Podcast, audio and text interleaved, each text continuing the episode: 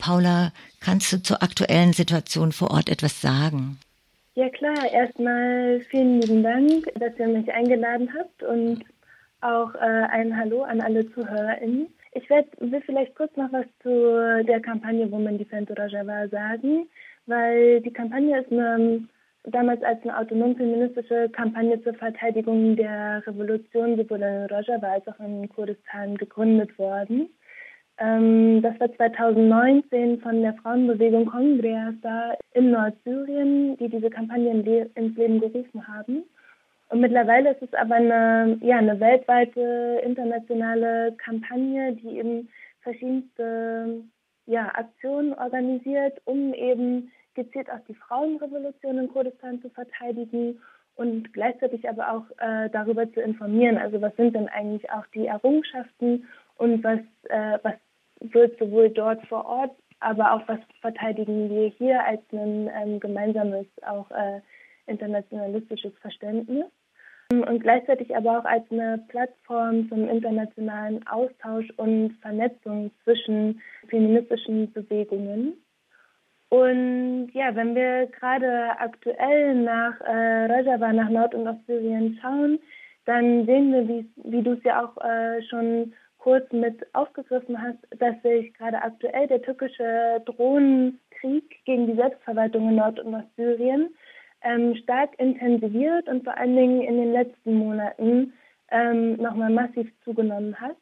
Das ist was, was wir seit eigentlich 2020 sehen. Die Türkei unter ähm, Erdogan und der AKP-Regierung den ja, eigentlich die Drohnenangriffe gezielt auch als eine Strategie einsetzen, um die demokratische Selbstverwaltung äh, in Nord- und Ostsyrien ähm, mit auch eben der pluralistischen Organisierung der verschiedenen, ja, sowohl religiösen als auch Bevölkerungsgruppen in der Region und die Frauenrevolution dort vor Ort anzugreifen und zu zerstören, weil wir müssen eben auch sehen, vor allem in Nordsyrien ist ein Gebiet, wo äh, viele Kurdinnen leben. Gleichzeitig ist aber die Region Nord- und Ostsyriens eine Region, die ähm, seit Jahrhunderten durch das Zusammenleben von eben Kurdinnen, Araberinnen, Assyrerinnen, Esidinnen, Turkmeninnen und vielen weiteren Bevölkerungsgruppen gekennzeichnet ist.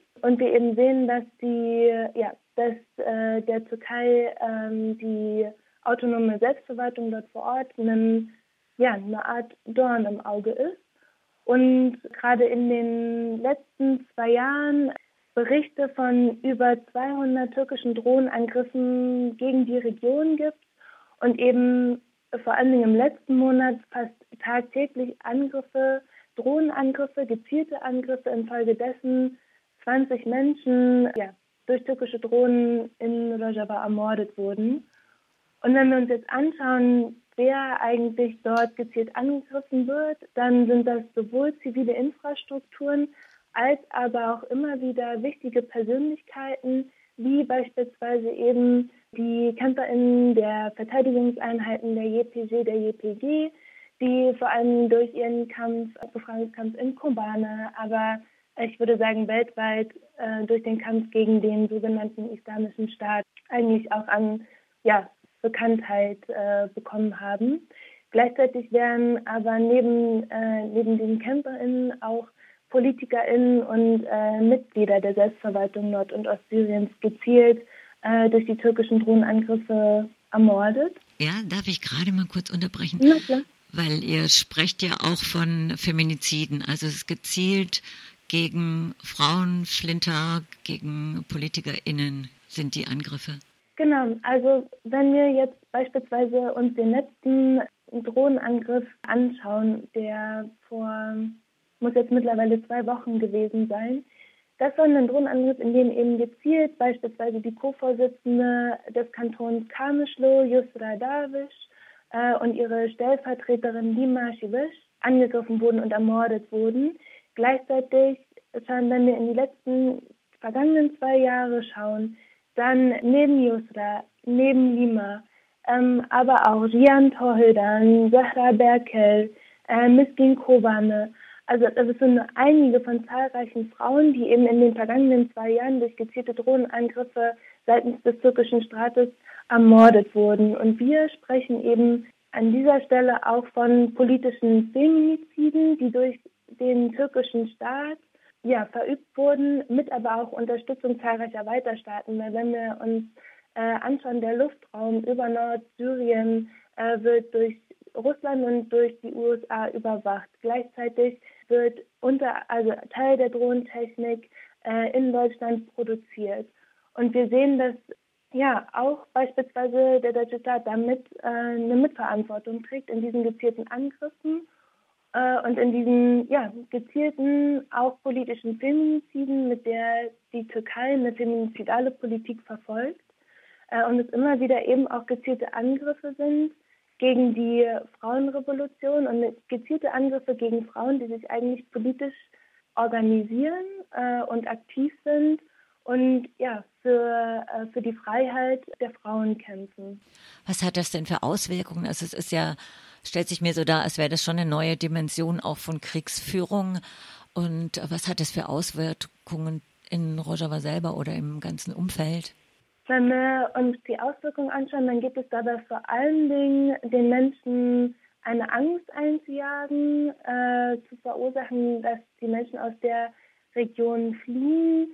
Gleichzeitig, wenn wir uns eben die, ja, auch die gezielte Ermordung von jetzt Persönlichkeiten anschauen, die eine wichtige Rolle eben auch in dem, in dem Aufbau der Selbstverwaltung spielen, dann natürlich auch immer wieder einen, äh, einen Angriff auf auch die Weiterentwicklung ähm, der Selbstverwaltung vor Ort und auch eigentlich, wenn wir im Hinblick auf die gezielte Ermordung von auch Frauen blicken, dann immer wieder einen gezielter Angriff auf die, ja, auf eigentlich den Kampf für Frauenbefreiung und gleichzeitig natürlich auch Auswirkungen auf die Menschen vor Ort. Das eine krasse Verunsicherung in, wie, wie können sich die Menschen dort vor Ort bewegen, gleichzeitig natürlich auch in einer Intensivierung zu versuchen, die Bevölkerung dort äh, aus der Region zu vertreiben.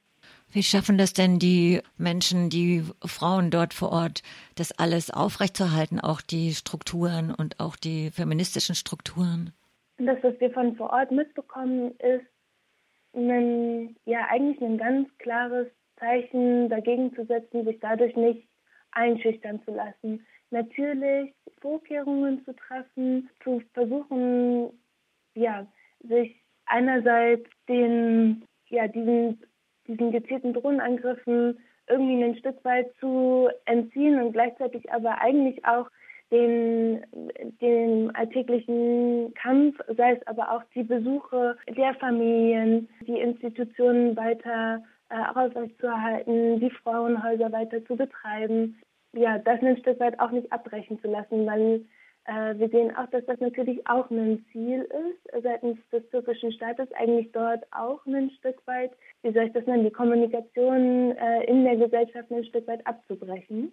In dem Sinne von, dass sich keiner mehr aus dem Haus traut und dem ein Stück weit was entgegenzusetzen und zu sagen von, wir werden trotzdem weiterhin in die Dörfer fahren, in die Familien fahren, weiterhin ein Stück weit die, die Institutionen, in denen wir arbeiten, aufrechterhalten und das Leben ein Stück weit fortführen. Es werden ja Kriege so unterschiedlich gewertet oder in der Öffentlichkeit behandelt oder in Nachrichten erwähnt.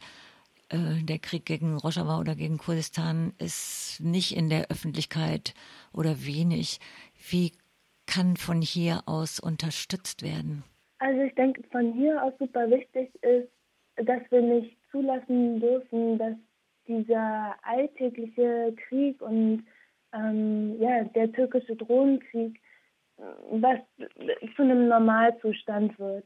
Also ein Stück weit uns auch zu dieser dieser Eskalationsstufe etwas entgegenzusetzen und dieser Normalisierung etwas entgegenzusetzen. Und das bedeutet beispielsweise auf die Straße zu gehen, auf die Angriffe aufmerksam zu machen, gleichzeitig zu thematisieren, dass das gezielte Feminizide sind. Denn ich denke, unsere stärkste Antwort ist unsere gemeinsame und internationale Solidarität. Denn einen, also einen Angriff auf auf einen Angriff auf eine Frau bedeutet ja gleichzeitig auch einen Angriff auf uns alle. Es ist die Frauen, die jetzt zum Beispiel, die ich vorhin auch genannt hatte, die da ermordet wurden, hinter jeder einzelnen steht eine Geschichte einer Frau, die für Freiheit kämpft ähm, und eigentlich auch ein Stück weit ja die Philosophie des Sinsian Azadi, also des Frauenlebens Freiheit, ein Stück weit verkörpert, gelebt hat ähm, mit ihrem Kampf, ähm, sich gleichzeitig dafür eingesetzt hat und für ja für uns hier in Deutschland, für aber auch viele weitere feministische Bewegungen äh, zu einer ja zu einer Hoffnung geworden sind oder auch Inspirationen gegeben haben. Und deswegen denke ich hier, dass, es, dass wir das hier thematisieren müssen auf verschiedenste Art und Weisen und auch hier einen, einen Druck aufbauen müssen, dass das sowohl breiter thematisiert wird auf den verschiedensten Plattformen, die es gibt.